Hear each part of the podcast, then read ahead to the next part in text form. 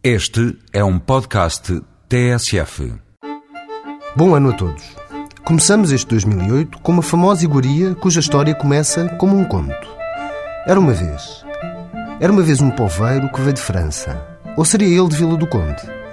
Para a lenda das francesinhas, pouco importa. O que é importante é que Poveiro ou Vila Condense foi esse senhor que descobriu a pólvora.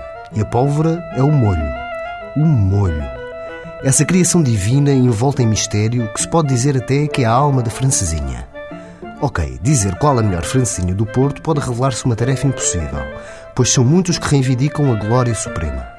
O Capa Negra, no Campo Alegre, por exemplo, é um nome incontornável e todos os dias continua a formar-se fila para matar o desejo. Mas na Rua de Santa Catarina ergue-se o Buffet de Fase, pequenino, quase não se dá por ele. No Buffet de Fase aconselha-se a marcar mesa, até porque só há quatro.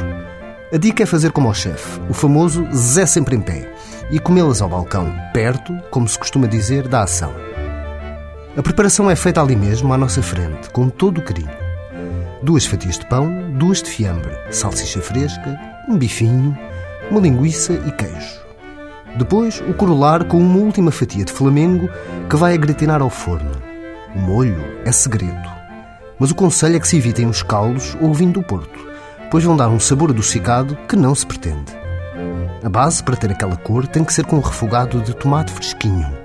E o picante tem que ser piripiri e nunca pimento. O chefe pergunta sempre se queremos com muito ou pouco picante, sendo aconselhável aos iniciados algum comedimento. Viva a francesinha e viva o Porto! Até para a semana, com mais produtos e sabores tradicionais.